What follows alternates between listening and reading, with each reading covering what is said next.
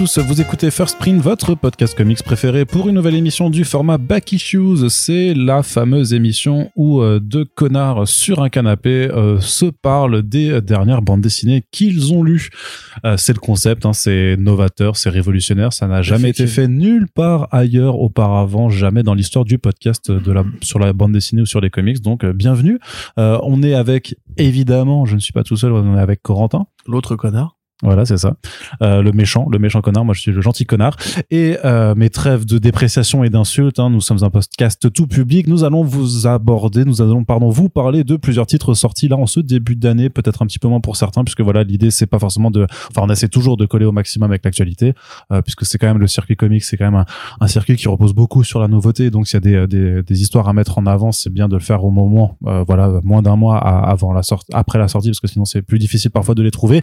Mais euh, comme dit, il y a aussi des histoires parfois sur lesquelles on est peut-être passé à côté, sur lesquelles on va pouvoir revenir euh, parce qu'on en a envie, puisque de toute façon les comics euh, c'est bien, il y a, il y a des chouettes histoires un petit peu partout. Hot takes. Voilà, bah, les euh, comics c'est bien.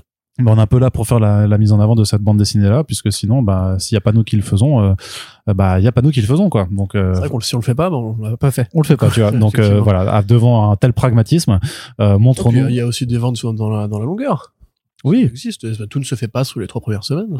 Non, effectivement, il y a aussi des titres plus en long seller, mais c'est bien de façon générale, vu que nous, on a un média euh, spécialisé, euh, très certainement écouté par des gens déjà un petit peu euh, curieux à minimum, en tout cas déjà convaincus, c'est peut-être bien de, de faire le push, mais c'est vrai que vous pouvez écouter ce podcast n'importe quand, et si ça se trouve, vous nous écoutez en 2026, Dans le Et, euh, futur. voilà, dans le futur, et j'ai envie de dire à ce moment-là, mais j'espère que tout va bien dans le futur. Et, euh, et, Et s'il y a des gens qui ont déjà IA traîné euh, des, des intelligences artificielles pour faire des podcasts first print sur commande, euh, sachez que je vous hais et que le procès arrive bientôt. mais pas- ça, c'est impossible. Non, On c'est est- possible. Mais non, on est beaucoup trop imprévisible. T'as raison. C'est le, le rire, je pense, mon rire n'est pas n'est pas codable en fait. Tout à fait. Ça fait péter, euh, ça fait ça, ça casserait, ça casserait l'IA euh, à ce moment-là. Bon, alors, qu'est-ce qu'on a aujourd'hui à chroniquer? Ben, euh, je vous l'ai dit, hein, pas mal de, de sorties euh, chez tous les éditeurs, un petit peu près. Euh, enfin, quelques éditeurs en tout cas. Euh, on va commencer du côté de Urban Comics avec du grand format Urban que toi, je sais, Corentin, tu apprécies bien, mais l'apprécieras-tu euh, L'apprécieras-tu? Je L'appréturacitas-tu l'apprécierais je. je Tout à fait. Pardonnez mes, mes, mes, mes, mes- mon fourchage de langue. t'as fait aussi un à petit peu près il y a 30 secondes. Tout à fait. Très mignon. Mais je fais ce que je veux en fait. Eh oui. Et c'est pour ça que ça, tu vois, une IA pourra jamais le générer. Exactement. Mais mes, fautes, mes fautes de langage euh, accumulées par la Ça, c'est fatigue, l'humanité.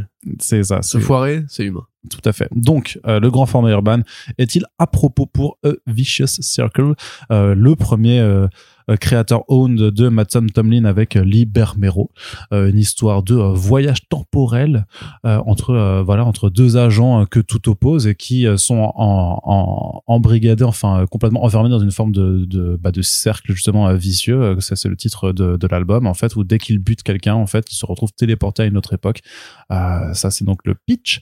Euh, et donc c'est Le premier numéro. c'est voilà du premier numéro de la série mais du premier numéro c'est vrai que le premier le premier album ne va pas aller plus loin puisque euh, Urban Comics a décidé d'en fait de vraiment faire une adaptation euh, de book comme c'est présenté en VO c'est-à-dire que chaque single issue est transformé en album cartonné euh, sachant que les euh, single issues en VO sont à 10 dollars et que là l'album il est à 15 euros Euh, donc dans un Format format cartonné. Voilà, donc euh, dans un format euh, franco-belge de toute façon, puisque le, le, le label Urban a, a toujours eu cette vocation euh, de ne pas en fait se retrouver dans les rayons de comics.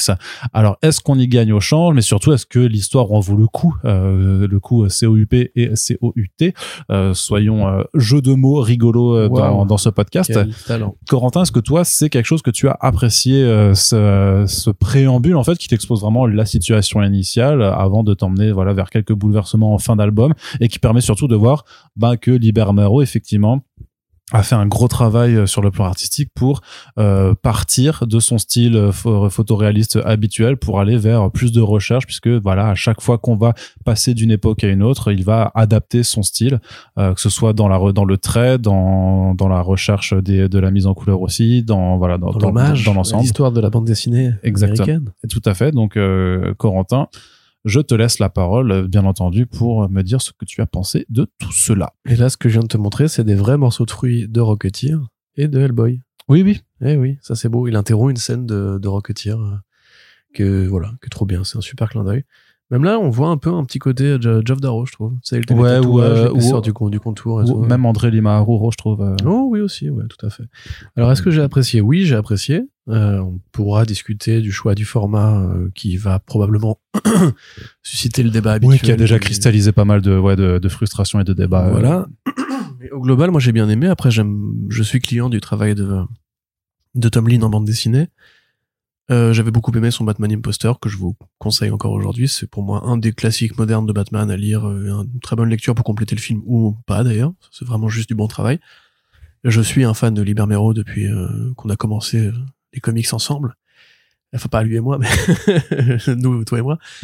Euh, la variété graphique, en fait, enfin c'est le graphisme qui accroche évidemment en premier lieu, puisque c'est une BD de Bermero et Bermero est d'abord connu comme étant un dessinateur hors pair, avec effectivement cette, cette gouache photoréaliste qui est parfois très impressionnante. Moi, vous le savez, je, je lis en numérique. En numérique, on peut zoomer et on peut aussi profiter justement d'avoir un écran rétroéclairé pour voir comment sont faits certains effets euh, autrement qu'à la lumière d'une lampe, enfin ou du jour d'ailleurs. Euh, et vraiment, il y a des trucs qui sont extrêmement impressionnants. Il y a des trucs qui, en fait, je me suis posé la question de est-ce que c'est pas de la photographie? Ou vraiment c'est c'en est à ce à ce point euh, choquant au niveau du rendu des textures, au niveau de comment la lumière se, se propage dans l'espace. Donc euh, l'album s'ouvre avec effectivement une séquence photoréaliste en noir et blanc. Euh, Il y a un moment donné, il fait euh, il fait un œuf à bouffer. L'œuf, l'onctuosité de l'œuf, c'est vraiment dessiné comme un vrai œuf. Il y a un mec qui crache sur une vitre, c'est tu tu c'est vraiment enfin c'est c'est super impressionnant en fait ce qu'il arrive à, à rendre après la en production de la réalité n'est pas une fin en soi évidemment parce que ce qui va devenir euh, le gadget de ce premier numéro enfin de ce premier tome c'est la transition entre les différentes époques où effectivement on peut se, on peut se demander s'il a pas une sorte de de rivalité euh, inassouvie avec euh, J.H. Williams euh, 3 parce qu'il y a vraiment des trucs Ou une qui sont inspiration, même, ouais, euh, ou une du- Il y inspiration, a vraiment ouais. des trucs en mode euh, euh, Coca Pepsi, tu vois, grosso modo. C'est-à-dire qu'il y a des trucs qu'il fait au niveau de l'ancrage, au niveau de l'utilisation des époques qui vont amener avec elle un nouveau style qui va être plus peint, qui va être plus dessiné, qui va être plus contour, contouré, euh, qui m'ont beaucoup évoqué justement euh, la série Echolands de euh, Mhm. J.H. Williams 3. Ouais. Euh, parce que c'est en fait du même niveau, enfin c'est du même tonneau au niveau de la qualité euh, de ce que un, un peintre, un artiste, un dessinateur peut peut produire. Donc le scénario, alors tu, tu l'as décrit, je sais pas si t'as bien fait d'ailleurs, parce qu'en fait je trouve qu'il se laisse découvrir, euh, vu qu'en fait il y a pas forcément de de Ah, tu- synopsis. Si tu m'accuses de gros spoilers. euh, Je t'accuse complètement de gros spoilers, entre autres. Aussi, tu t'es curé tout à l'heure les pieds, c'était assez, assez dégueulasse à regarder. Les gens doivent savoir. Spoil. Mais voilà, en fait, c'est moi, je suis rentré dedans sans rien euh, connaître de l'histoire quand j'ai lu le numéro en VO. Et euh, je trouve que c'est assez bien foutu parce que l'accroche, tu la comprends. Enfin, c'est- c'est formellement, c'est très bien fait parce que en fait, tu comprends très bien ce qui se passe avec des petits éléments qui vont s'ajouter, euh, se, se superposer, etc. Et avec un découpage qui justement t'explique pourquoi cette histoire a été faite. C'est-à-dire qu'en fait, on a fait cette histoire parce qu'on a un Bermero qui avait envie de se donner ce challenge-là. Et euh, Tom Lin, autour de ça, a, a brodé un truc qui serait peut-être plus un film euh, de science-fiction assez euh, assez classique, un peu à la Looper quelque part, euh, ou la, à la prédestination, ou un peu à la Time Cop aussi, et qui fonctionne très bien en fait. Alors pour l'instant, on peut difficilement juger du scénario parce que c'est quand même des pages d'exposition. Il n'y a pas grand-chose qui se passe concrètement dans termes de l'intrigue générale.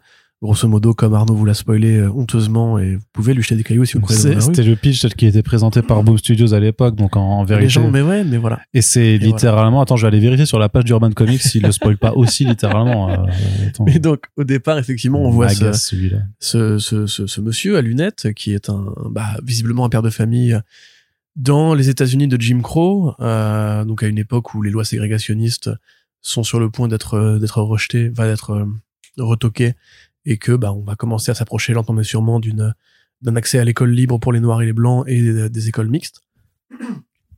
Et ce petit fonds social, alors je sais pas exactement à quoi il sert, ceci étant dit, il va très vite bifurquer vers euh, un truc beaucoup plus cyberpunk, beaucoup plus Blade Runner, beaucoup plus euh, voilà le monde de demain avec le robot, avec les devantures japonaises, enfin ou asiatiques ou chinoises en général, les éclairages, la pluie euh, battante.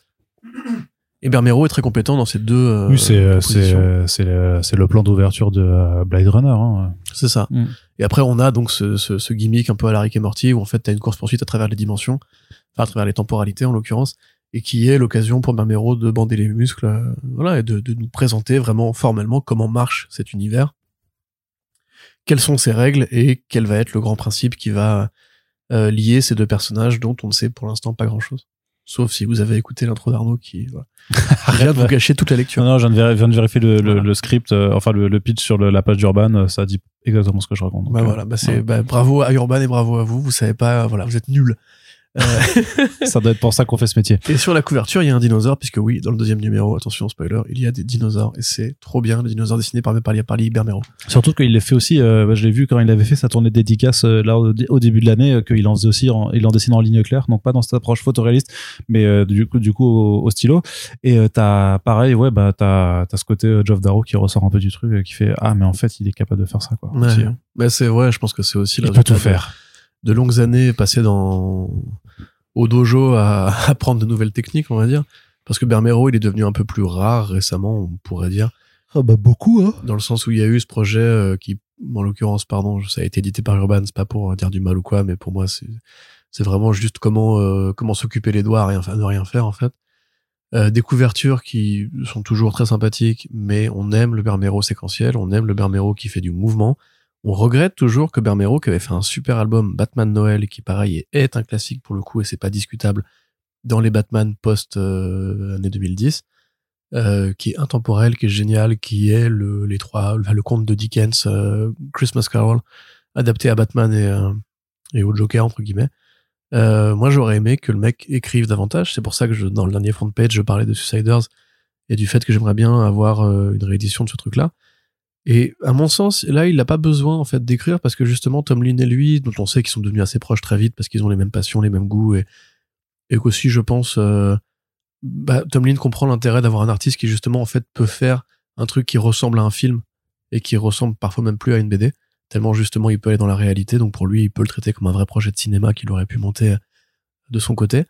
Euh, là ça colle très bien justement avec un truc qui aurait pu être écrit par Bermero à mon sens et en soi bah, c'est un, un objet tout à fait intéressant euh, maintenant pour parler je, tu veux donner ton avis peut-être Non, moi je kiffe. Hein. Euh, Moi je l'avais pris, je l'avais pris dès la- dès l'annonce euh, du projet. Bah déjà j'aime bien pour flexer inutilement de rappeler que Bermero avait euh, euh, officialisé pour la première fois qu'il faisait du Creator Round avec Pat Tomlin dans notre podcast quand on l'avait interviewé euh, en 2021 je crois. oui, oui, tu avais eu l'exclusivité de l'annonce C'est ça. Et, euh, et euh, pour le coup, bah, étant comme toi grand fan de, de Libermero depuis euh, depuis toujours, hein, euh, qu'est-ce que je veux dire Je m'étais rué sur la sur la VO en fait, sur les en tout cas sur les deux premiers numéros, parce que le troisième a, a pas mal de retard.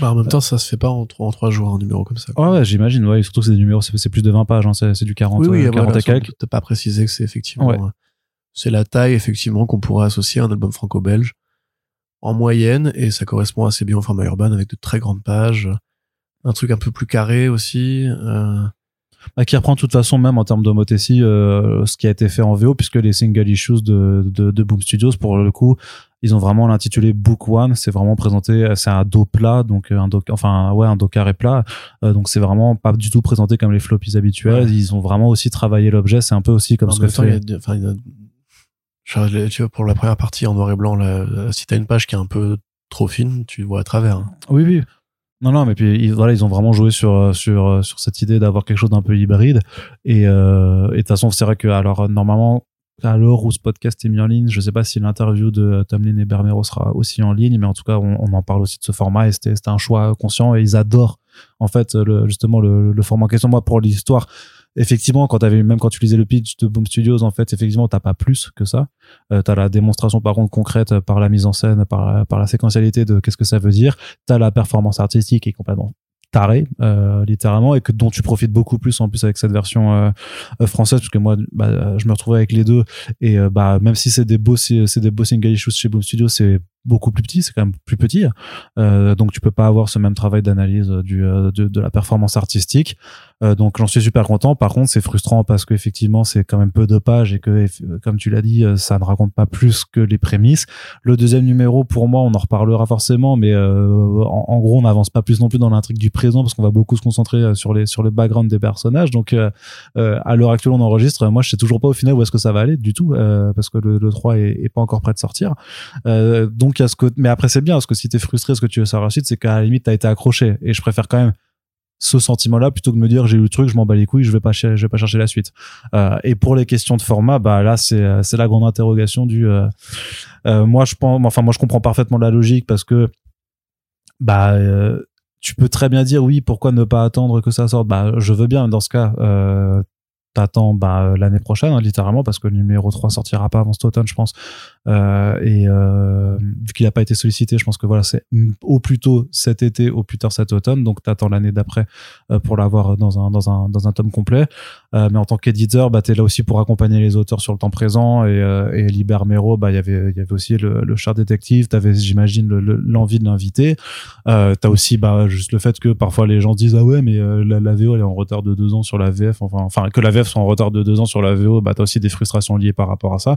Donc après, t'essaies de jongler. Forcément, quand tu fais un choix, tu quand tu fais un choix, tu contenteras pas les autres. Euh, donc là, c'est toujours difficile. Après, moi, il y a le truc sur est-ce que euh, le fait de faire des, albums donc de de, franco-belge hein, en tant que tel, littéralement, parce que là, on est vraiment sur du 60 pages et quelques à 15 euros. Euh, est-ce que pour le lectorat de comics qui est plus habitué à avoir des albums plus épais sur ce sur ce genre de tarif, je trouve qu'on on, va toujours vers les discussions stériles du, prix à la page qui pour moi n'ont aucun sens.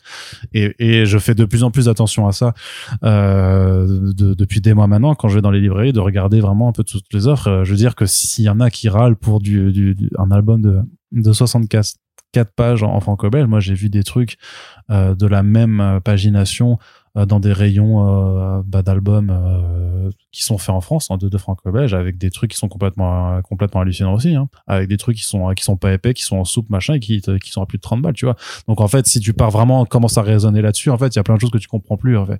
Donc moi je trouve que cette discussion elle est pas intéressante. Par contre, donc c'est est-ce que je suis content d'avoir ça euh, en, tant, en tant que livre euh, pour ce prix-là, moi oui, vraiment ça les vaut, tu vois. Et autant on peut parler du, euh, du Batman Char Detective qui sort le même mois, qui est fait par le même artiste, qui moi je trouve n'a aucun intérêt, mais même à 10 balles en fait, il est proposé, c'est pas, c'est pas, il a un dos toilé, il y a une petite écrite, il y a des effets de fab et tout ça pour rendre, parce que c'est un joli artbook en vrai, tout simplement, c'est, on va dire que c'est un, un petit book de, de Liber Mero, hein, tout simplement, parce que ça fait des, c'est, ça reste des illustrations qui sont très très jolies.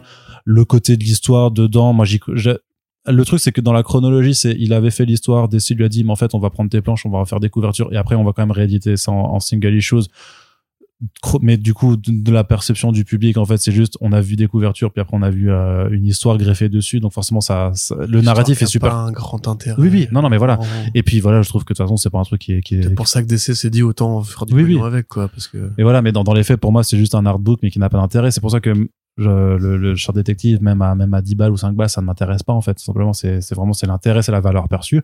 Et moi je trouve que euh, l'album euh, l'album en, tant que tel euh, vaut vraiment le coup parce que tu as envie d'y revenir. Forcément vu que c'est une, une lecture courte tu y, reviendras et parce que le travail est fait, il est phénoménal celui de de, de l'artiste. Donc vraiment pour moi en fait, je le comprends, je, le comprends pas ce débat là-dessus pour ce genre. Autant il y a des, des, des, choses comme sur le It's Lonely, je le comprends parfaitement, je l'entends parfaitement. Sur les albums de Vestron, je les entends parfaitement. Tu vois, il y a vraiment des sur l'augmentation du prix du, euh, du We Only Find Them volume 3 qui a pris à plus 7 balles par rapport au premier tome. Là, tu vois, j'entends clairement en fait euh, les problématiques. Là-dessus, pour moi, je veux dire. Euh, euh, le dernier des dieux, c'était pas une pagination sensiblement plus élevée, tu vois, et c'était vraiment un découpage pour faire un format d'un album de fantasy normal. Et là, on est clairement dans cette dans cette directive. Donc bon, voilà.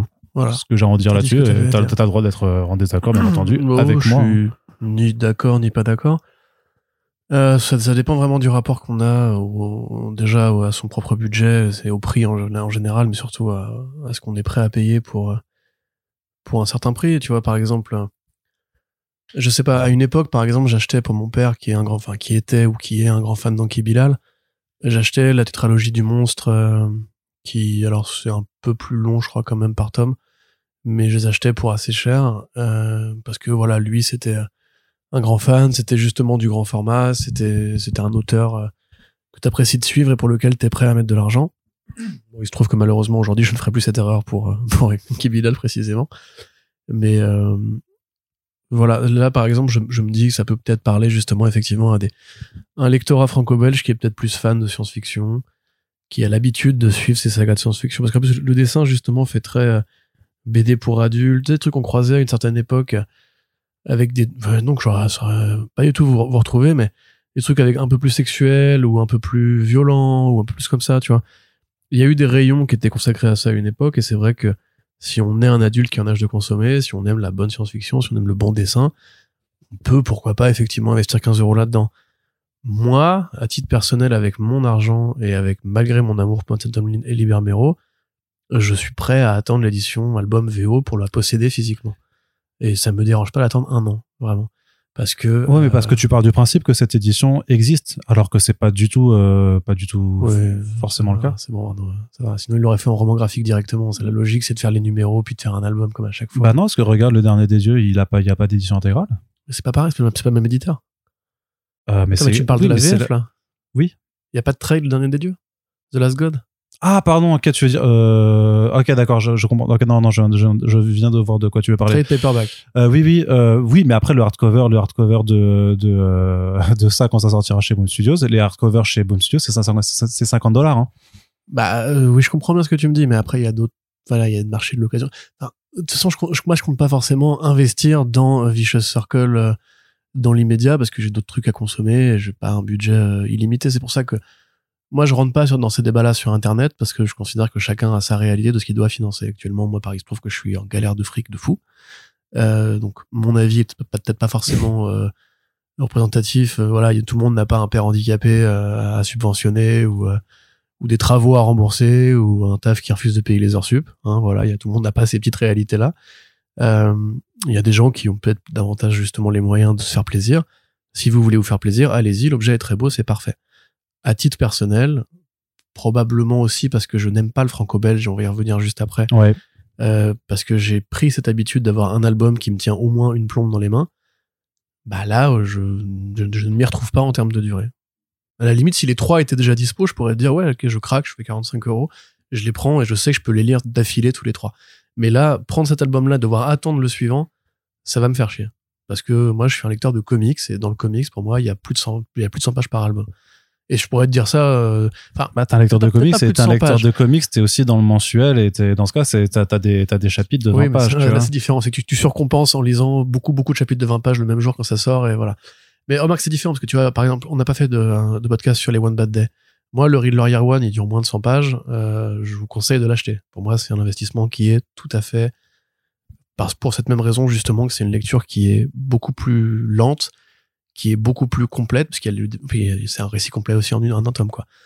Euh, là, pour son prix, et malgré le fait qu'il dure moins de 100 pages, pour moi, c'est carré. La proposition est carrée, j'y vais. Ça, ça fait sens dans ma tête.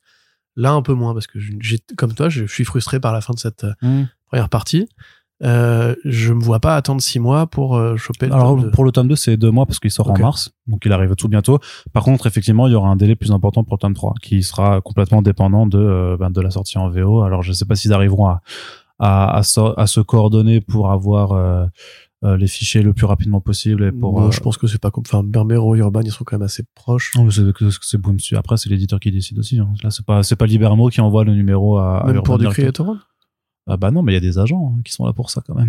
Ouais, mais les agents, enfin, quand tu connais Ah, directement non, les agents, pour- que pour tu l'invites à, à un festival. C'est juste que même, même, même quand, même quand ils sont en créateur, euh, quand ils sont en créateur round, les, les auteurs ont des agents qui bossent pour les maisons d'édition et tu peux pas faire de passe, de passe droit comme ça, en fait. Donc, euh, ils seront quand même dépendants de, de l'agent qui gère les droits internationaux. Tu sais, c'est des trucs avec, euh, du coup, moi, je connais un petit peu, mais c'est, tu sais, c'est, enfin, c'est très basique, mais il y a des, des, des serveurs sur lesquels tu déposes les fichiers qui sont accessibles après, t'envoies, tu sais, avec des trucs euh, sécurisés. C'est, euh, même euh, si, même s'ils retiennent les droits, ça veut pas dire que sur le publishing, de toute façon, ils ont envie de faire ça non plus, tu vois. C'est pas eux qui ont envie de gérer euh, l'envoi des, des fichiers euh, originaux aux Oui, éditeurs et à l'international, tu vois. Step by Bloody Step, euh, comment ça s'appelle? Saison de sang. Ouais. Ça, ça, ça a pu déjà, même comment ça s'appelle? Ah, il y avait un Bro Baker Phillips qui était tombé genre vraiment très très proche de la version de la sortie américaine. Reckless? C'était pas Reckless. Non, c'était pas Reckless. Ça devait être un truc plus récent. Mais genre un truc où le, le tome sortait en fin de mois. De, Non, non, mais après, parfois, avec les, les boîtes, les agents peuvent euh, se coordonner pour qu'un truc sorte de façon euh, Mais simultanée. là, c'est la suite, ça. tu vois, de deux tomes. C'est pas genre comme s'ils avaient, ils venaient de négocier le contrat, tu vois. Non, mais Enfin, je- bref. Voilà. c'est pas, très bavard en plus comme BD. euh, Non, non, non, à traduire, non, non, ça te prend. euh, L'après-midi. Oui, non, clairement, ça prend une après-midi. En tout cas, voilà, moi, je, quand je suis peut-être pas la meilleure personne pour euh, avoir, avoir ce débat sur les prix, mais à titre individuel, moi, c'est vraiment plus la brièveté de l'album qui me pose problème. Après, bah, que je te dis, moi, ça, ça, ça m'avait pas empêché, en connaissant la brièveté, de le prendre déjà en single issues aussi, quoi, de- dans le format, alors que c'est un moins, format moins bon. Le papier, il est, il est... alors, certes, il y a un dos, il y a un dos plat, mais le papier non plus est pas, est pas incroyable et c'est un truc qui, euh, qui te dure pas dans le temps parce que c'est, c'est, c'est quand même vachement fragile, quoi. Mais c'est pas, c'est, voilà, c'est une question Ça d'un, n'enlève rien aux qualités du projet. C'est ça, c'est que hein. ça- non, mais de toute façon, ça dépendra d'une qualité perçue parce que tu parlais du Batman One by Day euh, Riddler, effectivement, qui est hyper bien, donc euh, ce que tu conseilles. À côté, bah t'as celui sur, je sais pas, sur Gueule d'argile ou sur euh, Catwoman que moi je recommande pas, alors que le Riddler ou le Razal tout le monde Ghul, pas, hein. non, mais le Razal Ghul et le Riddler, je les, je les recommande vraiment. Je dis ouais, ça vaut, ça vaut, ça, ça les vaut. Et par contre, quand c'est des histoires de, de pas bonne qualité, ça les vaut pas. Là, je trouve quand même que t'es quand même sur une proposition qui est, Bah, qui, juste graphiquement, qui, qui est quali, quoi. Si en plus, si tu suis Bermero depuis toutes ces années, euh, Oui. c'est assez dingue de voir le niveau que le mec a chopé, quoi. Ouais, complètement. Euh, ben justement, parlons de, de franco-belge, parce qu'on est sur la même chose. C'est du 75 pages, mais ce sera 15,90€, donc pour 80, 90 centimes de plus. On est sur un projet de franco-belge euh, que tu- moi j'avais envie de parler. J'avais déjà un petit peu euh, énoncé dans le dans les front pages, mais qui s'appelle Gueule de cuir, l'épéiste. Donc le premier tome potentiellement de- d'un, je crois d'un projet qui serait prévu en quatre albums, je crois, si j'ai bien retenu les interviews que j'avais lues, de Pierre Pével, qui est un romancier, et de Stéphane Créti. Et Stéphane Créti, il a fait notamment Masqué, qui est avec Serge Lehmann, donc euh, qui était un, un spin-off de dans l'univers de la brigade chimérique. Euh, on est dans euh, en 1633, donc c'est la France de Louis Croix trois bâtons. Ça, j'espère que vous l'avez. Eh, Donc ép- époque des mousquetaires, Richelieu, inconnus. tout ça, sauf que il y a une couche de fantastique qui est rajoutée en fait à cette époque euh, historique où on parle en fait de euh, différents euh, d'un zodiaque du diable en fait dont différentes pas cabales mais en fait c'est des euh, c'est des groupes en fait qui qui qui se séparent des triades voilà ils appellent ça des triades euh, qui opèrent dans l'ombre un peu pour euh, régir en fait des choses un petit peu occultes en fait mais avec une forme d'équilibre sauf que dans chacune de ces triades, il y a plusieurs membres, et à un moment, bah, tu as un nécromancien qui essaie de prendre l'ascendant sur toutes les autres. Et donc, en fait, là, il y a, y a un bretteur qui se charge en fait de faire des duels en fait euh, contre de l'argent pour pour certaines personnes qui est envoyé en mission dans la rue pour venir en aide à quelqu'un. Il sait pas pourquoi, il sait pas qui, et ce quelqu'un va l'assassiner en retour de son aide, ce qui est super sympa. Sauf qu'en fait, au lieu de mourir, il va se retrouver affublé du masque que euh, celui qui l'a sauvé euh, portait, donc un masque euh, qui fait très penser à, à Spawn un peu dans, dans le design, euh, un masque en cuir, qui va lui donner des pouvoirs, lui permettre ben, d'escalader les bâtiments de Paris comme tu le ferais dans un Assassin's Creed, et il va découvrir en fait l'ampleur du complot qui se prépare, essayer de déjouer donc les plans euh, du, du nécromancien qui essaie vraiment d'avoir le pouvoir pour lui-même. Et bien entendu, même si le récit est plutôt complet, ça ouvre quand même les portes euh, à, à- bah, un cycle hein, clairement qui se passerait euh, dans cet univers. Et euh, bah, l'éditeur, donc c'est chez Draco, l'avait présenté un peu comme un Batman euh, X les mousquetaires. Et moi, je trouve que ça colle dans le truc. Et donc c'est pour ça que moi, j'ai voulu en parler euh, puisque bah, je trouve que, euh, bah, pareil mais j'ai la même frustration que pour Vicious Circle c'est qu'effectivement dans le format de franco-belge euh, c'est très court à lire. C'est aussi des albums effectivement euh, une demi-heure montre en main tu, tu les as lus et tu restes un peu sur ta faim quand tu as envie d'en avoir plus même si hein, voilà si tu as des pages de euh, un peu de, de texte euh, pour ajouter un peu plus d'éléments euh, dans le lore ça reste toujours euh, assez frustrant en tant que tel. Mais euh, d'une part ben j'apprécie vraiment l'effort de composition euh, que fait euh, que fait Stéphane Critti euh, sur ben, sur pas mal sur deux planches bien travaillées où justement tu perds en fait euh, les gouttières pour vraiment avoir des pages euh, pleines. Et surtout c'est violent. euh, et euh, bah moi j'aime euh, j'apprécie euh, la la violence je trouve qu'il y a ce côté vraiment de bah, de fantastique qui se dessine euh, qui est qui est vraiment intéressant donc c'est moi moi c'est un univers qui c'est une proposition qui me plaît euh, parce que je suis pas sectaire comme euh, Corentin euh, sur euh, juste euh, c'est de la franco-belge donc j'aime pas euh, Mais je peux te dire pourquoi j'ai pas aimé le du format, franco-belge. si le format narratif. Ah Oui, mais tu vas, tu vas, tu, tu vas pouvoir me le dire parce que euh, là-dessus on sera pas d'accord. Mais en tout cas, voilà, euh, première expérience. Je sais pas pourquoi ils, enfin, je sais, je pense que je sais pourquoi ils ont pas fait de tomaison et pourquoi ils le présentent un peu comme euh, ah, mais si, par contre, euh, je me, je me teste, c'est volume 1 sur 3. Donc, en Alors, fait, ah, voilà. ah, t'es foiré là. Ouais, pas 4, 3. Donc j'ai non seulement mal lu l'interview, mais en plus j'ai même pas bien petit peu près. j'ai pas bien regardé juste le, le dos de l'album. C'est Louis XIII, pas Louis, croix. C'est croix trois bâtons. Hein. C'est Louis XIII et, Et puis, croix, croix, bâton, bâtons. bâton, bâton. Mais euh, ouais, donc toi t'as pas t'as pas aimé cette proposition? Non, mais j'ai pas spécialement envie de rentrer dans le détail. Si vous écoutez, enfin, si vous avez euh, foi en la vie d'Arnaud, euh, écoutez-le. Contrairement à ce que justement mon cher collègue veut faire croire, c'est pas un plaisir personnel de ne pas aimer les choses. Euh, je pas aimé parce que c'est pas, un- à mon sens, c'est pas un projet qui mérite qu'on s'attarde trop dessus en fait. Et je m'arrêterai là parce que je pas que ce. Qu'est-ce qu'il y a? Pourquoi Ah, t'es mort de tu, rire? tu me si bah tu me tues. Mais pourquoi? Mais parce que pourquoi ça ça mérite pas qu'on s'attarde dessus? Mais, Mais- en plus toi t'aimes les, t'aimes les trucs de KPDP Bah, j'aime les trucs de KPDP, mais ça, c'est quand même, c'est, c'est, c'est trop simple dans sa proposition. Le, le héros a pas de relief, il a pas vraiment d'intérêt ou d'histoire personnelle euh, à défendre. Ah parce qu'il est complètement embarqué dans le truc en fait. Oui, voilà. Et en fait, le- le ça, pour moi, ça ressemble à un, un Mm. scénario d'Ubisoft, en fait, justement. Ça fait trop Assassin's Creed dans le sens où, justement, le héros est une coquille vide qui se retrouve propulsé dans une histoire qui le dépasse. C'est des motifs qu'on a déjà, assez- même dans Assassin's Creed d'ailleurs, qu'on a déjà assez souvent vu avec de l'alchimie, euh, avec une sorte de très grand truc ancien et qui serait mystique. En France aussi, on a cette espèce d'obsession. J'ai l'impression que les mousquetaires, c'est un peu notre Far West à nous, tu vois. C'est, c'est le côté KPDP, c'est notre équivalent des, des, des, duels euh, au six coups de, de l'Amérique d'autres- ouais, d'autrefois. C'est là qu'on fabrique du mythe, de la mythologie. Il y a des tonnes de trucs qui ont été faits avec ça, avec Vidocq, avec tout ce qui a pu euh, avoir lieu euh, dans le Paris souterrain, même dans Catacombe, il y avait un peu de ce truc-là, tu vois. Oui, oui, oui, non, mais d'accord. Je, je dis pas que les cases euh, sont pas bien disposées dans, dans l'espace ou qu'il n'y a pas là, des euh, grandes pages. Oui, non, mais d'accord. Franchement, Arnaud, elles mais- sont belles. hein. Euh, Il y a effectivement quelques efforts qui sont faits au niveau de l'architecture. C'est agréable de retrouver Paris euh, de nuit avec ces trucs-là. Mais moi, je- le dessin me paraît extrêmement formel. Le, le scénario me paraît très formel. En fait, tout me paraît très formel. C'est du franco-belge Mhm. À la racine. Et il y a une raison pour laquelle je ne lis pas le franco-belge, c'est que je trouve que ça reste engoncé dans ses principes. Et là, en l'occurrence, il n'y a pas de critères distinctifs. Tu vois, Parce que c'est trop c'est trop à l'ancienne, c'est trop euh, trop proche de la BD historique aussi. Tout à l'heure, je, te- parlais euh. justement de euh, cette science-fiction dont je, dont je, je peinais à trouver des exemples où il y avait plus de, de sexe, où il y a plus de machin, plus de bidule, plus, plus de coffre, tu vois, plus de caractère. Là, pour moi, c'est une BD qui manque de caractère. Elle, elle, elle manque d'un élément à elle. Elle manque de personnalité. Parce que oui, il y a des trucs dedans qui sont bien faits. euh, les couleurs sont bien faites. euh, le, le duel final où justement le dessin s'excite un, un, un petit peu, t'as une chaîne qui sort d'une case et tout. Voilà, ça c'est des idées qui, Ouais. qui font comics, qui sont cool.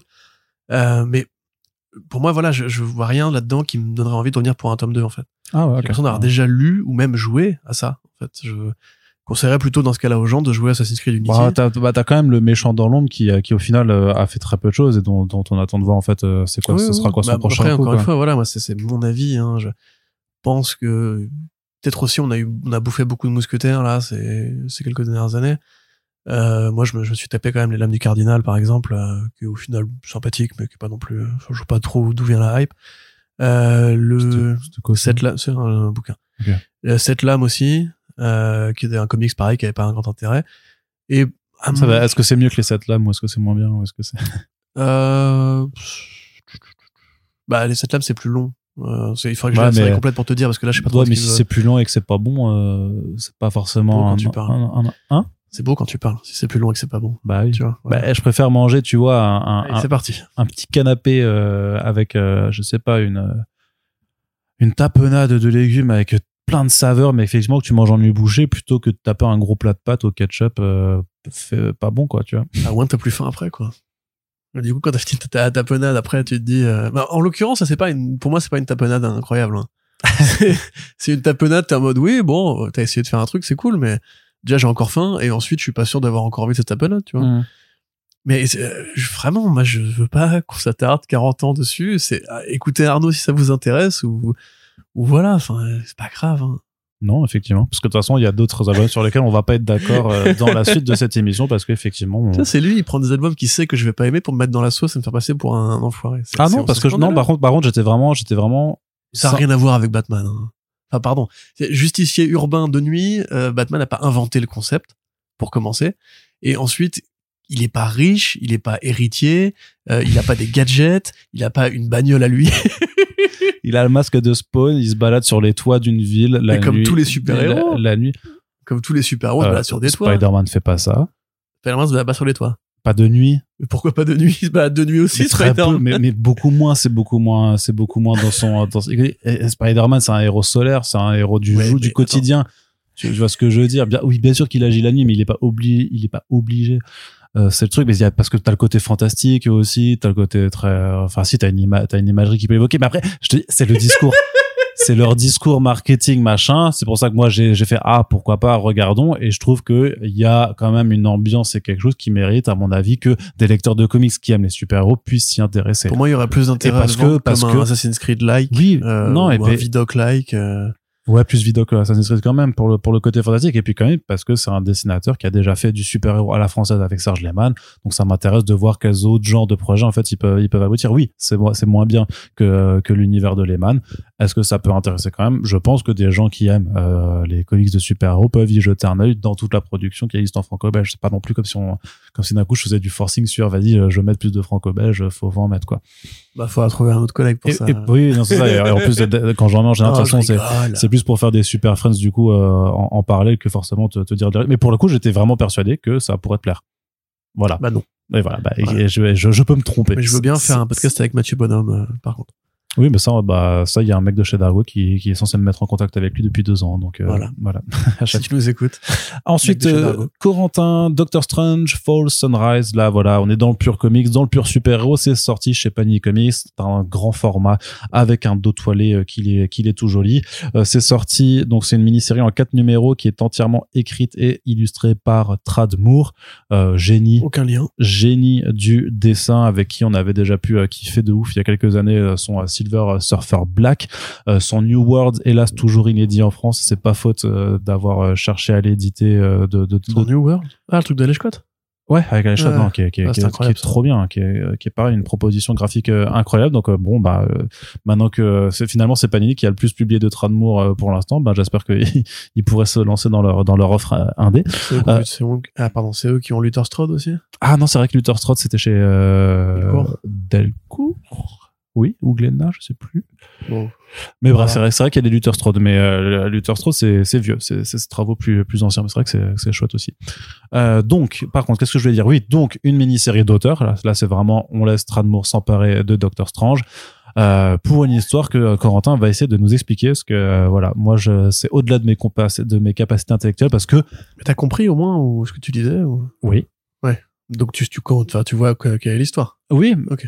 Mais je l'ai lu, euh, je l'avais lu euh, plus en amont euh, de toi, donc elle est plus fraîche à mon avis quand même de, de ton côté.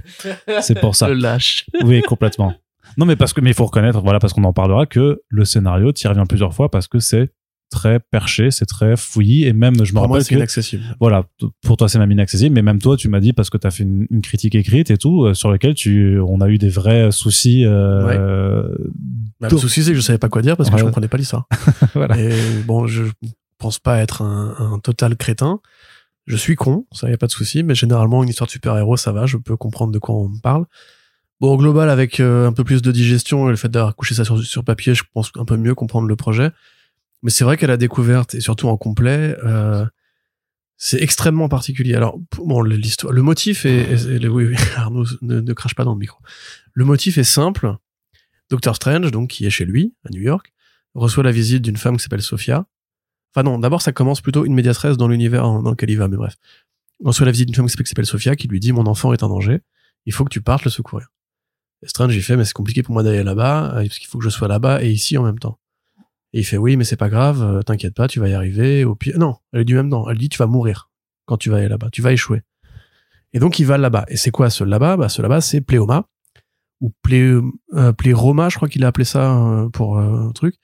C'est un monde, euh, un monde abstrait dans lequel se bousculent beaucoup de concepts mythologiques qui viennent d'une euh, d'un truc dont on avait parlé avec Nicolas Beaujoin quand on avait parlé justement de Judas, euh, la bande dessinée qui arrive bientôt, qui sont en fait des convictions gnosticistes, enfin ou gnostiques plutôt. Donc qui renvoient à une interprétation différente du monothéisme classique ou du polythéisme même on pourrait dire. C'est-à-dire que et là ça va devenir compliqué, les gnostiques, pour résumer, en fait, c'est une tendance, un, courant du christianisme, une secte du christianisme, qui même remonte un peu avant le christianisme en vérité, mais qui a interprété l'idée qu'en fait la Bible c'était une version des faits et que eux leur objectif n'était pas tant la soumission devant Dieu que l'élévation intellectuelle ou l'élévation de l'âme, l'illumination en fait. Et pour ça, ils ont en fait construit un panthéon euh, très particulier qui renvoie à plein d'autres traditions plus anciennes. Euh, et en fait, ce panthéon est mis à l'escient dans euh, Doctor Strange Fall Sunrise. Vous avez Bitos notamment, qui est en fait le vrai dieu fondateur et immatériel, qui euh, a tout créé, et particulièrement l'abstraction. Et après, en fait, il a eu sa fille Sophia, qui était donc une fille qui était censée enfanter avec une autre créature masculine elle a enfanté seule et donc le dieu qui est né de cette, euh, cette euh, association entre guillemets, enfin pardon de cette euh, immaculée conception, c'était plus ou moins il y avait Jéhovah. Et en fait donc c'est quelque part dans la version gnostique des faits, il y avait quelque chose qui a plus à voir avec Lucifer qu'avec le dieu protecteur des humains. Parce qu'en fait le, monde matériel qui est donc le, notre monde à nous et qui est défendu dans la Bible. En fait, on t'explique bien dans la Bible, il n'y a, a, pas de monde immatériel dans la Bible le tout est matériel en fait même le, jardin d'Éden c'est matériel ouais. et euh, il y a un enfer il y a un paradis c'est des endroits selon les gnostiques en fait c'est c'est faux en fait il y a un monde immatériel auquel on peut accéder via l'illumination et donc c'est dans ce monde là et précisément dans l'espèce de, de, de mont Olympe euh, des entités gnostiques que va Doctor Strange et alors là ça va voilà c'est là que ça devient vraiment euh, pour moi indéchiffrable c'est que quand il arrive, on t'explique qu'il y a une, un, un, rituel qui est quasiment annuel, où en fait euh, le dieu fondateur massacre les premiers-nés. Ok. Oui, c'est pour ça qu'elle lui demande de sauver son enfant. Exactement. Qui, va vouloir en être. Donc les, les premiers-nés. Euh, sur place, il rencontre une, une ange, une angesse, une ange, une angèle. Une ange. Une ange. Il rencontre un ange, une ange, euh, avec qui il va échapper à ce rituel par une technique qui ne sera jamais expliquée. Ils vont aller dans un endroit où il y a d'autres créatures qui sont sous la protection de l'ange en question. Ce ne sera jamais expliqué. Le récit est interrompu régulièrement par des espèces de petites fables de deux de, de pages qui ne sont pas expliquées. Euh, et en fait, une fois qu'il arrive chez l'ange, on lui explique qu'en fait, euh, il y a le monde des formes et il y a le monde des idées. Euh, et qu'il faut que Strange comprenne qu'il a l'idée de l'épée et pas l'épée pour pouvoir affronter l'espèce de bourreau, l'exécuteur des hautes œuvres, euh, du, de Bitos qui euh, pour sauver l'enfant en question et enfin c'est imbitable en fait. Il y a des moments où Strange il tape des monologues tout seul sans raison, il change de forme, on sait pas pourquoi. Il parle d'amour, il parle de rédemption, il parle de, de souffrance que le monde lui a causé. Voilà, il y a, rien juste en, arrière. Voilà, t'as, t'as encore avant ou encore après, je sais plus. Voilà, cette espèce de bandeau blanc qui arrive, qui ressemble à une sorte de quatrain, euh, une sorte de sonnet poétique où il parle de qui il est, ce qu'il veut, ce qu'il fait. Et tout ça est très abstrait, c'est que de l'abstrait. Et en fait, ça, ça a vraiment aucune texture en termes de narratif. C'est-à-dire que c'est pas acte 1, acte 2, acte 3. C'est vraiment juste une longue fuite en avant dans le bordel. Euh, à tel point qu'à la fin, tu sais même pas pourquoi est-ce que Strange il a gagné, en fait. Euh, parce que spoiler alert, évidemment, Strange ne meurt pas à la fin, hein, c'est pas, pas ce genre d'histoire. Euh, voilà, tu, tu, tu, comprends rien en fait. et accroché, euh, accroché à un dessin qui déjà de base est plutôt abstrait, hein, parce que Tradmoor, lui, c'est un mec qui dessine pas euh, comme on dessine des comics traditionnels. Euh, la, la morphologie de ses personnages n'a pas de sens. Et quand il est dans un univers entièrement euh, peuplé de créatures mystiques, d'environnements mystiques, de paysages mystiques, il peut faire ce qu'il veut. Et donc, bah, il se fait plaisir. Ce qui, du coup, va me permettre après de donner la parole à Arnaud pour qu'il nous parle du graphisme. Euh, mais moi, j'ai vraiment eu du mal à lire cet album, à lire cet album, pardon, parce que je suis fan d'expérience graphique, hein, évidemment, et celle-ci est exceptionnelle. Il euh, y a rien à dire là-dessus, c'est juste magnifique. Mais il y a, y a une histoire cachée quelque part. Le problème, c'est qu'en mots on lui pose la question en interview, il veut pas dire de quoi ça parle, il veut pas de donner vraiment le sens profond de ce qu'il a voulu faire. Il dit démerdez-vous. Enfin, il dit euh, plutôt avec enthousiasme. Hein, il dit chacun fait ce qu'il veut de mon histoire il t'explique qu'il y a des, références à, Nietzsche, euh, à Kierkegaard, euh, et beaucoup, beaucoup d'autres philosophes. Parce qu'en fait, on a un peu découvert qui était Tradmoor avec cet album-là, parce que moi j'ai fait beaucoup de recherches pour essayer de, de, de biter un peu ce qui se passait. Et en vrai, euh, c'est un mec qui est vraiment pas tout seul à l'intérieur. Il à la lumière, mais pas à tous les étages. Tu vois, c'est justement à tous les étages, quoi. c'est, mais voilà, c'est, tout allumé en même temps. Exactement. Et donc, bah, le, le, gars, grosso modo, il lit énormément de philo, il regarde énormément de films, il joue à énormément de jeux vidéo, il lit énormément de bouquins, et en fait, il y a, y a trop de trucs. Et donc, ça déborde. Et ça déborde au point que, du coup, bah, ça fait une histoire qui est extrêmement particulière, extrêmement euh, puissante à découvrir, parce que vraiment, tu voyages, hein, pour le coup. Euh, et, et, du coup, bah, extrêmement euh, imbitable. Donc, voilà, scénaristiquement, pour moi, c'est euh, c'est un zéro. parce que, non. parce que, tu- même si c'est c'est agréable de faire des recherches et tout, euh, très honnêtement, mais un zéro, je veux dire, pas, pas dans le sens où, euh, où c'est mauvais, parce que c'est pas mauvais.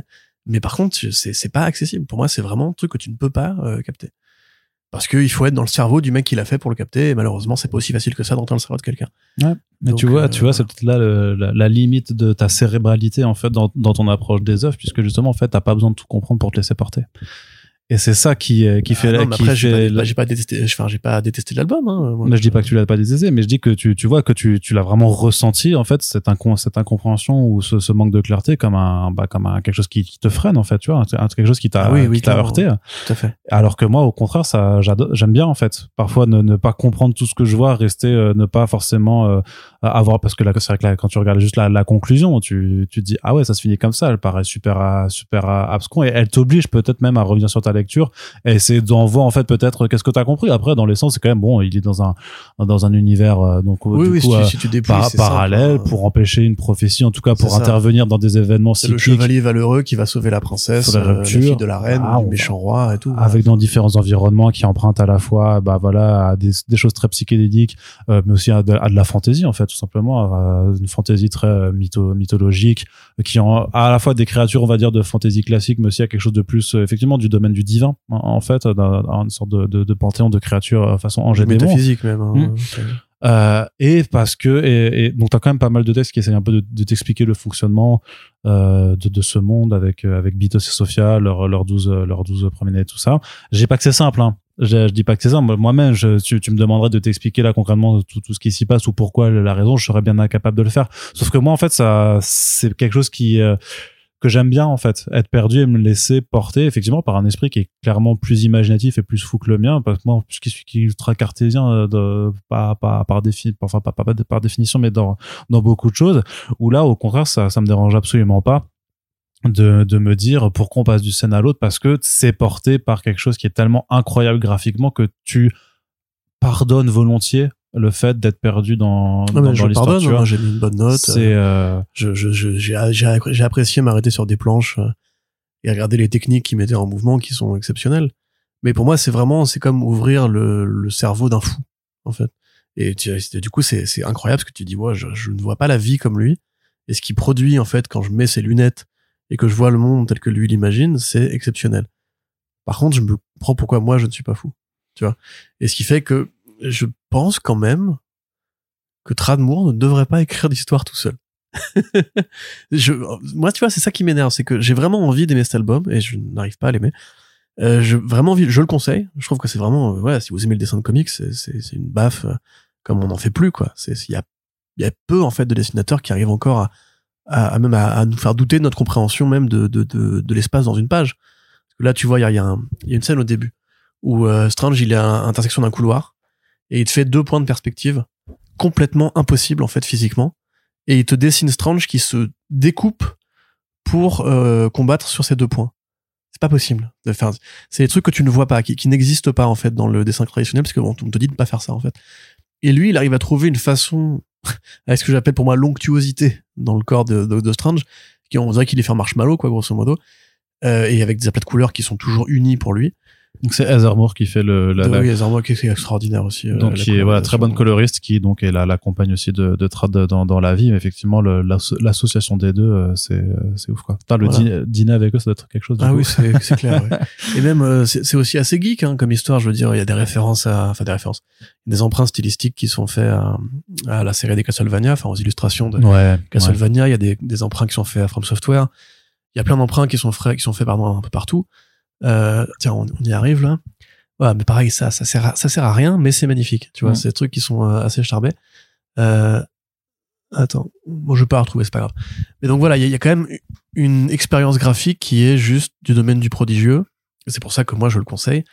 Mais en revanche, je vois tout ce qu'il a essayé de faire au niveau de l'écriture, et on va me répondre qu'effectivement c'est la bande dessinée, donc c'est pas grave si c'est juste dessiné et pas forcément compté.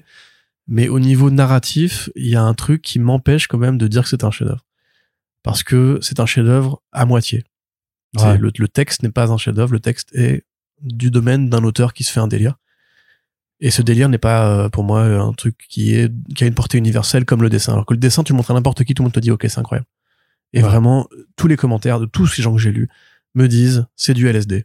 Cette BD, c'est du LSD. C'est-à-dire que quand tu fais un voyage sous LSD, tu comprends pas, tu comprends pas ce que tu ce que tu traverses forcément, mais tu sais que tu vois, tu vis un truc exceptionnel et que tu verras des formes que t'as jamais vues avant. C'est ça. Et bah peut-être qu'effectivement, il y a des gens qui seront plus réceptifs à ça que moi.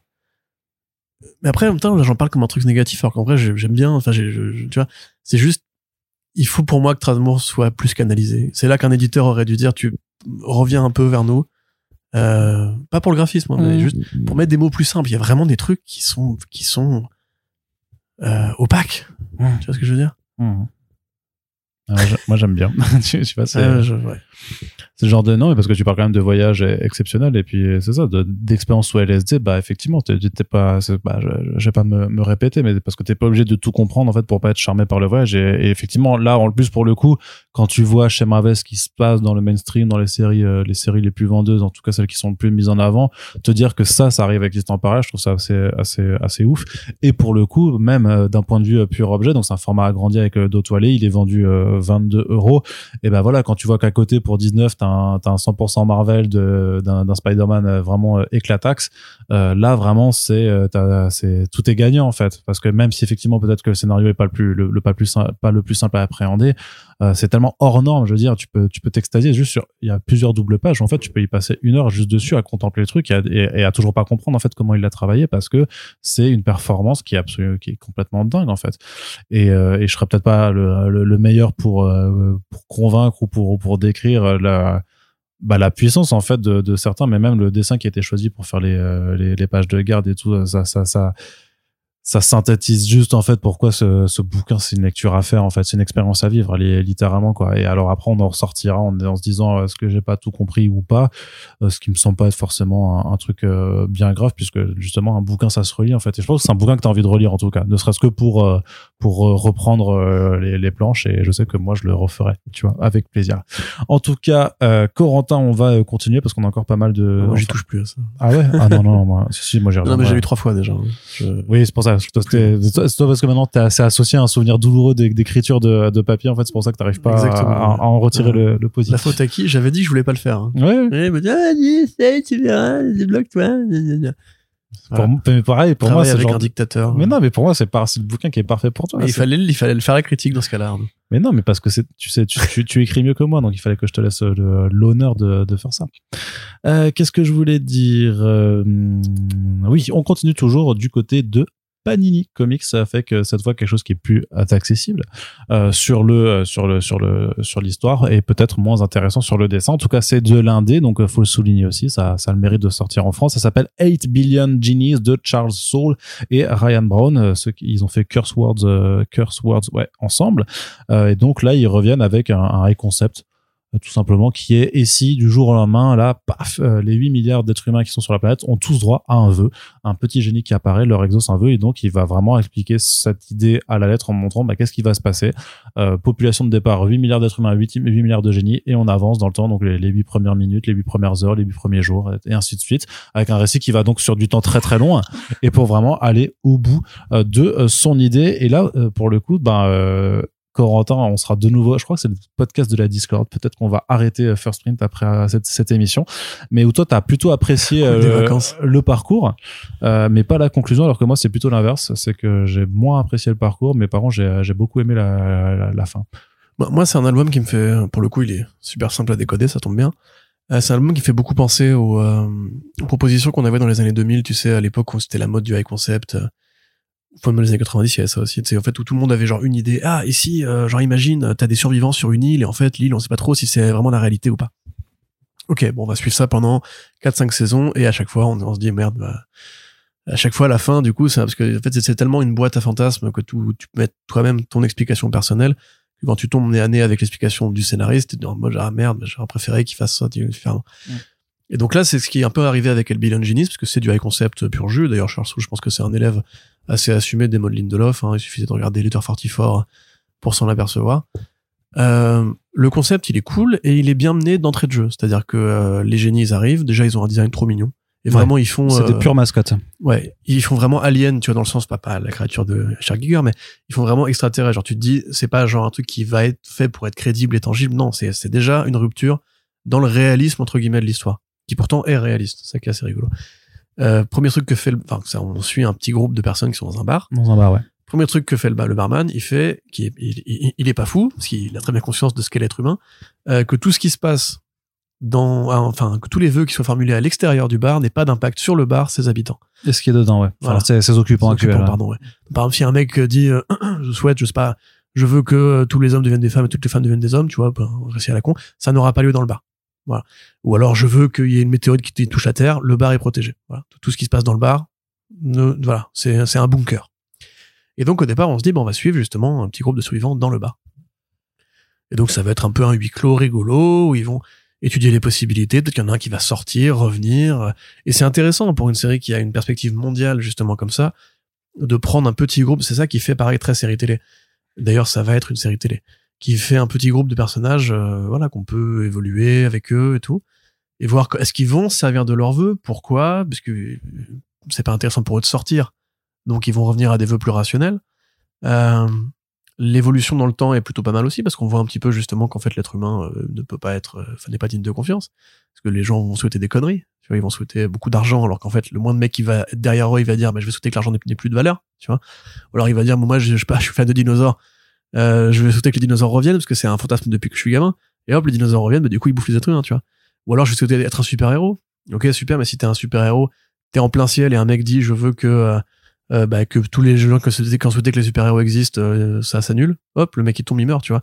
Et donc, en fait, le concept, il est vraiment bien étudié parce que c'est des couches, en fait, d'idées qui vont euh, nourrir l'idée fondatrice. C'est-à-dire que Charles Soule, il a eu cette idée de se dire, ouais, voilà, et si tous les génies existaient, etc. Et en fait, il va pousser son concept le plus loin possible. Et il va le suivre jusqu'à l'anéantissement de ce concept, puisque il y a une fin euh, qui est assez définitive, hein, avec Billion Genies. Et on va donc suivre cette histoire sur le temps très très long, très très très très très très très très très long. Et en parallèle de ça, on suit aussi un petit peu une étude, pas une étude de personnage, mais une étude de l'espèce humaine, on va dire, euh, en temps de crise, en temps d'apocalypse. Euh, il va y avoir les profiteurs, il va y avoir les clans, il va y avoir les, les factions qui vont se créer le gros reproche que j'ai moi à faire à cet album-là, c'est que, bon, déjà la fin ne me va pas, mais ça c'est très personnel, c'est que ça aurait dû être une ongoing pour moi. Parce qu'il y a vraiment, au bout d'un moment, quand t'es dans le dernier tiers, un- une espèce d'effet accéléré.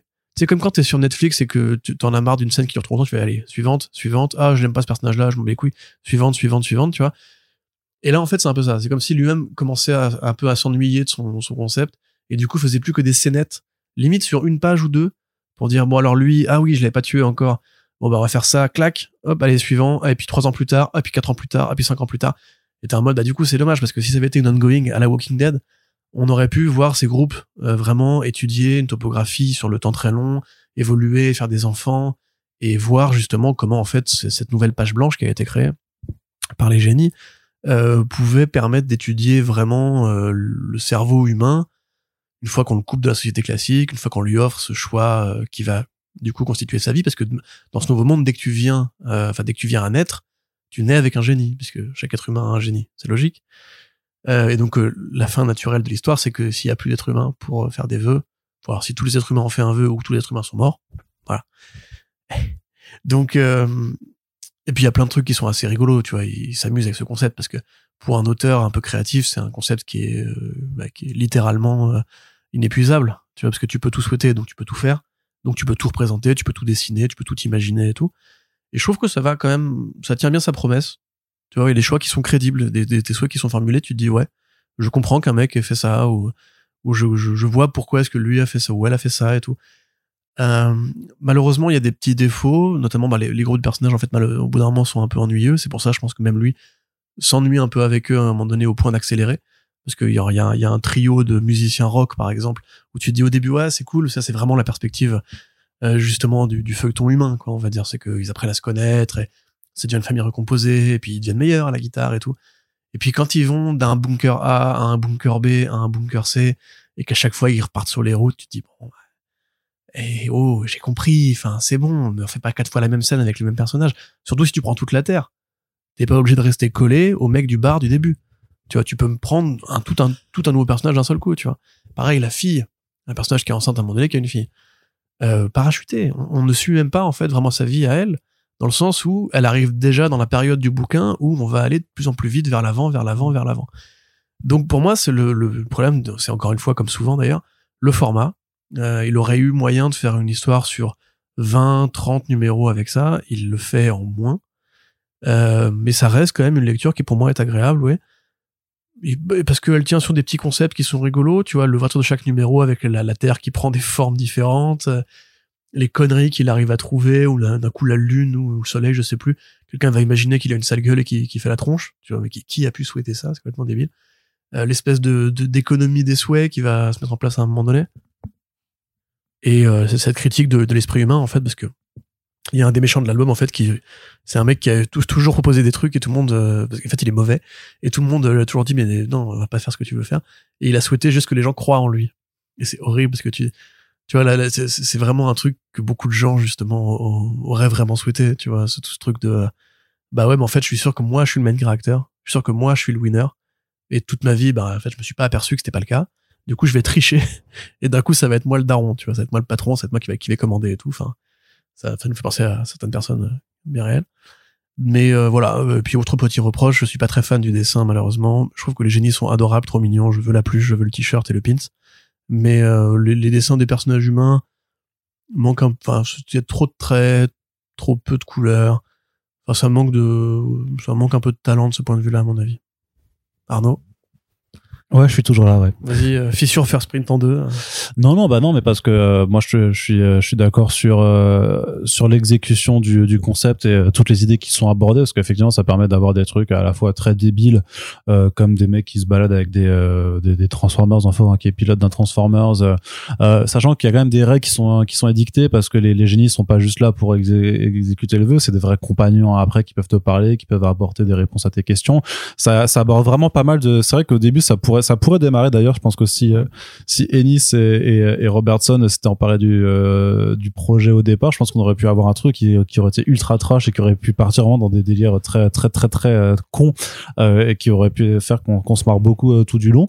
eux vont plus, ils vont dans le temps plus, ils vont dans une forme de profondeur en fait du, du propos, notamment bah, quand t'es sur la question de si ton veut c'est de faire revenir des gens à la vie, bah, par exemple, bah, de voir qu'est-ce que ça implique réellement dans cet univers et comment ça fonctionne avec bah, donc pas mal de, de choses qui euh, bah, qui sont assez euh, bah, qui rentrent vraiment dans, dans, dans, dans des discussions vraiment bah, par rapport à la situation qu'est-ce que tu souhaites.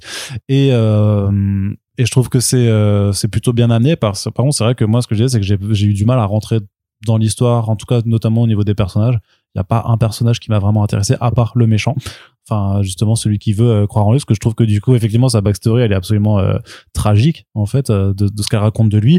Et par contre je trouve que son design avec tous les petits génies qui flottent à côté de lui parce que justement bah, en croyant en lui en fait les autres acceptent de lui parce que clairement il leur dit si si la meilleure chose que tu peux faire c'est me confier ton génie. Euh, du coup il y a vraiment la, sa page de présentation avec plein de génies autour de lui je trouve qu'elle est géniale tu vois. Enfin je trouve vraiment en termes de concept visuel ça marche hyper bien. Et effectivement le design des génies est hyper bien c'est des mascottes et je crois qu'il y a des gens déjà déjà des gens qui en ont fait des peluches euh, homemade et tout ça et euh, bah c'est c'est très très cool. Par contre été vraiment très content de de ouais de la conclusion en fait de, de l'idée même de ce qu'elle évoque en fait et de euh, parce que en gros pas on, on la spoilera pas mais l'idée que qu'a met Charceau c'est que voilà si on a tous des souhaits c'est parce qu'en fait il nous manque quelque chose. Et en fait qu'est-ce qu'il a quel, quel, pourrait être le souhait ultime ou qu'est-ce qui rendrait euh, l'humanité euh, meilleure en fait. Et je trouve que la solution elle est elle est super enfin elle peut paraître naïve mais je pense que je pense qu'il touche quelque chose quoi vraiment je pense qu'il je pense qu'il touche quelque chose à, à ce qu'on est à, à comment on, on, est entre nous et comment on vit ensemble. Et, euh, et vraiment je trouve que c'est une lecture du coup si t'as si tu, tu peux vraiment la prendre comme euh, euh, franchement on va pas faire du euh, du, euh, du développement personnel méco et tout ça tu vois mais il y a, y a vraiment quelque chose à en ressortir en fait quelque chose un message qui est vraiment intéressant et qui permet à mon avis de euh, de, de, tirer vers un meilleur en fait euh, même dans toi en fait dans ton rapport aux autres donc là là là-dessus je trouve qu'elle est euh, j'ai trouvé vachement maline parce qu'effectivement avec, avec un tel concept comment tu fais pour t'en relever? Parce que enfin pour essayer d'y apporter une fin, tu vois. Et euh, donc ça, là-dessus, je trouve que c'est intéressant. Par contre, moi, je trouve que la lecture, il y a voilà, euh, euh, les personnages m'ont pas, m'ont vraiment pas pas plus intéressé que ça.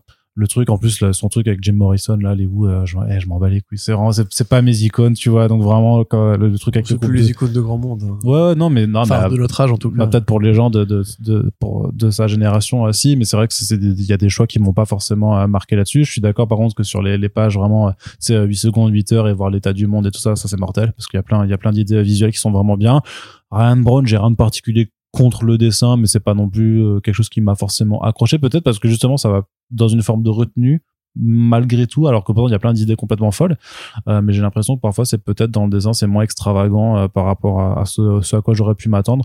Donc euh, non mais par contre lecture tout à fait euh, tout à fait correcte. Je comprends pourquoi ça a bien marché aux États-Unis. Je comprends pourquoi des gens se sont pensés se sont penchés dessus pour une adaptation. Et là pareil hein, euh, quand quand tu vois la, la, la longueur le, le, le truc je trouve que euh, pour le coup à 26 euros dans, dans ce format là c'est c'est une lecture honnête quoi. Je trouve que ça ça Ouais, ouais, ça ouais. les ça les fait ça le fait Mais je suis pas d'accord avec la fin par contre. ouais c'est ça c'est Bah pour moi c'est vraiment la fin. Euh, euh, c'est pas gentil d'être méchant. Euh, les gars, aimons-nous les, uns- les uns les autres et qu'on passe. C'est la fin Disney de merde quoi. Enfin, ça me fait déjà énervé Alors, dans. je, je l'entends hein, sur la naïveté, mais je trouve que là, dans la façon dont c'est formulé, est-ce que ça sous-entend de pourquoi en fait on désire tous quelque chose euh, qu'on n'a pas et qu'on tout désire ça tous quelque chose parce qu'il y a des putains d'inégalités et qu'en fait on y est pour rien et c'est pas nous le problème en fait. Peut-être que le problème c'est juste qu'on a foutu un truc pyramidal en place et que, enfin tu vois, c'est, moi je comprends, il, il est mignon Charles Soule, mais par exemple mettons que il y a un truc qui Oui, m'énerve. mais hein, peut-être que ce système mis en place découle du fait qu'on n'est pas capable. tout à fait. Tu vois, il y a une occasion manquée, par exemple. Tu vois, regarde, tu prends. Euh, euh, merde. Ah, Love Everlasting. T'as des numéros où le but n'est pas de faire avancer l'intrigue principale, mais juste de prendre des Oui, beaucoup, situations ouais. isolées. tu vois, voilà, où c'est juste un cas isolé de romance et il te fait des trucs super bien avec une histoire d'amour qui dure pendant un numéro qui est très belle, tu vois. Mais là, par exemple, pourquoi est-ce qu'il a pas fait ce truc-là anthologique en prenant juste une situation qui n'a rien à voir avec les protagonistes De faire des morales, en fait, des petites, euh, Ouais, des, petits- des petits ouais, comptes à morale comme des ça. morales ou des trucs plus sombres ou quoi, tu vois. Moi, j'aurais bien aimé avoir le point de vue, par exemple, de personnages qui sont euh, en Afrique au milieu de gens qui se tirent dessus, euh, qui ont rien à bouffer et à boire. Est-ce que eux, leur, leur message ça aurait été euh, aimons-nous les uns les autres, tu vois? Enfin, je sais pas si ça aurait Mhm. été. Bah, je- à mon avis, c'est une solution qui nous, nous, nous va parce qu'on est un, un lectorat qui est habitué à l'idée qu'en fait, les problèmes sont plus faciles à régler. Mais si 8 milliards d'êtres humains ont un génie, à mon avis, ça va pas se résoudre juste avec euh, des dinosaures et des rayons laser. C'est vrai que c'est très, c'est sûrement très, très américain, effectivement. Voilà. Dans- D'ailleurs, le- l'histoire du personnage twist entre guillemets est vachement occidentalisée. Enfin, Oui, oui, c'est vrai, ça, oui, et sûr. à mon avis, il y, a un- il y a un coup manqué justement sur la perspective mondiale du truc ou sur la solution de, de, de fin. Mais c'est le problème de Après, il se risquera à parler, euh, il se risquera à parler de situations qu'il ne connaît absolument pas, tu vois. Bah, tu sais, il y a, y a Damon Lindelof qui avait fait la série The Leftovers. Et dans dans The Leftovers, on te dit pas, on te dit pas ce qui s'est passé, euh, pourquoi il y a 2%, de 2% de l'humanité qui ont disparu. On te dit juste c'est arrivé et ferme ta gueule. Et le but, c'est juste de suivre les humains, comment ils réagissent à ça. Pour moi, peut-être qu'on on a fait le tour du concept, du high concept, et qu'on peut en fait juste se dire, j'apprécie de ne pas savoir et de mettre mes explications dessus. Et là, n'est pas obligé de solutionner. Bah, comme avec euh, Fall Sunrise, alors. Apprécies de ne pas savoir. Oui, parce que c'est bien, mais, alors Leftovers, c'est bien écrit, contrairement à, Oh là là. Enfin, c'est écrit là là. surtout. Non, mais je rigole. Mais franchement, je serais par contre très, très chaud pour interviewer Tradmoor euh, et lui poser tout un tas de questions euh, sur le, le gnosticisme. Bref, terminons Arnaud. Terminons avec. Mais c'est pas mal, Indiana Jones quand même. Ouais, non, bah, Je pas terminer sur une mauvaise note, c'est quand même une bonne lecture. Très bien. Donc, une bonne lecture, euh, vous l'aurez. Fall Sunrise, c'est beau. Voilà. Allez, très positif. Et donc une bonne lecture qui est aussi belle, qui est très agréable à lire, euh, et pour le coup euh, encore plus abordable, on va dire même dans dans dans dans, dans son concept, c'est Arrow Smith. Ouais. Donc euh, c'est pas sorti euh, là en début d'année. Je crois que le premier tome a été justement été sorti à l'automne chez chez Delcourt. Mais on avait dit dans un récent front page qu'il qu'on quand même qu'on reparle d'Arrow Smith, de Kurt Busiek et Carlos Pacheco. Donc une relecture de, des- de des événements de la Première Guerre mondiale, mais dans un univers en fait où notre monde aurait cohabité avec toutes les créatures de sorcellerie, euh, de fantasy qui Voilà. existent, donc euh, les trolls, les gobelins, les lutins, les fées, tout ça, Euh, et dans lequel en fait voilà, le- en plus de la révolution industrielle, eh ben il y aurait eu le développement de technologies de, de magie pour aider les États à, à, à développer leurs forces armées, euh, donc dans une Europe qui euh, s'entre-déchire comme dans la vraie vie après l'assassinat. Alors il est pas nommé, mais du Si, si, il est nommé. de non, ils disent pas, de- ils disent pas Ferdinand, euh, tu vois, ils Euh, disent pas là. Dans cette édition, je sais pas, mais dans l'édition VO, dans les, les paragraphes d'intro de chaque numéro, ils disent bien Franz Ferdinand, euh, l'archiduc d'Autriche. euh. Ok, mais parce que du coup, ils il, il séparent le, notamment la France et la- et l'Allemagne sont séparés en différents, différents. euh, Oui, c'est là où la. Gaule, enfin Gallia et, Ouais. et la Prussia. C'est ça. Mais par contre, oui, dans les numéros VO, tu sais, t'as les petits paragraphes d'intro, en fait. De... Non, je l'ai relu pour ce podcast, hein, je te rassure. Ouais, ouais, mais je pense qu'elle est pas présente en fait dans cette Voilà. édition. Bah, en tout cas, bref, effectivement. Comme, Oui, parce en fait, que les pages d'intro sont pas sont pas ré- réimprimées en fait. Tu vois, tu commences directement avec l'histoire en fait. T'as pas. Ça marche, ok. Bah, en fait, une fois qu'on strip, euh, de toute façon, ce, ce- ce- ce- cette patine fantasy, ou enfin fantastique plutôt, euh, en fait, c'est tout à fait, c'est un- une BD militaire, euh, enfin une BD historique. En fait, c'est une BD historique militaire, quoi. C'est juste qu'on on rajoute ce truc-là en plus, comme on avait rajouté dans. euh, Non, mais c'est-à-dire, oui, oui, c'est-à-dire que, euh, alors bon, c'est vrai que l'imagerie là est plus Seconde Guerre mondiale, mais disons que le Zyklon B, en fait, là, ce serait une poudre, Voilà, euh, une ça. poudre de d'alchimiste. Exactement, En gros, voilà. tu vois. et euh, les, les bombardements euh, qui ont massacré des, des villages entiers en Allemagne, ce serait euh, des, Des salamandres de feu, voilà, c'est ça. qui font, qui font extrêmement peur d'ailleurs. Mais donc ouais, le, le concept en fait pour moi il est assez assez brillant parce qu'en fait il fait une allégorie euh, sur euh, le côté universel de ce que ce qu'a été la Première Guerre mondiale, c'est-à-dire un traumatisme social collectif, en ramenant justement des concepts magiques pour dire que même dans ce, dans ce monde-là, en fait, ça reste une expérience qui est pas agréable à vivre et qu'en fait, on n'aurait pas pu faire autrement. Euh, et parce que c'est quand même une guerre qui a été souvent présentée en fiction. Soldat inconnu, un très bon, euh, très bon jeu vidéo d'Ubisoft. Tiens, bon, on va mettre une petite, une, petite couche. Euh, et là, en fait, on se, on se plaît à redécouvrir cette histoire qu'on connaît tous à travers en fait les idées qu'il emprunte justement à un autre genre de fiction qui est pas la BD historique mais qui est la BD de fantasy. Et donc on voit en fait comment cette société qui est moderne, hein, dans laquelle en fait euh, il y a effectivement des dragons, il y a des mages et tout, mais il y a des êtres humains qui vont bosser, euh, qui labourent leurs champs, euh, qui ont des bagnoles et tout. Et c'est voilà, c'est pas euh, c'est pas du tout anti- euh, antithétique. Euh, donc on suit effectivement l'histoire de Fletcher Arrowsmith, qui est le fils d'un forgeron américain, enfin de des United States of Columbia, parce que là c'est Ouais, la Colombie, la ouais. Colombie.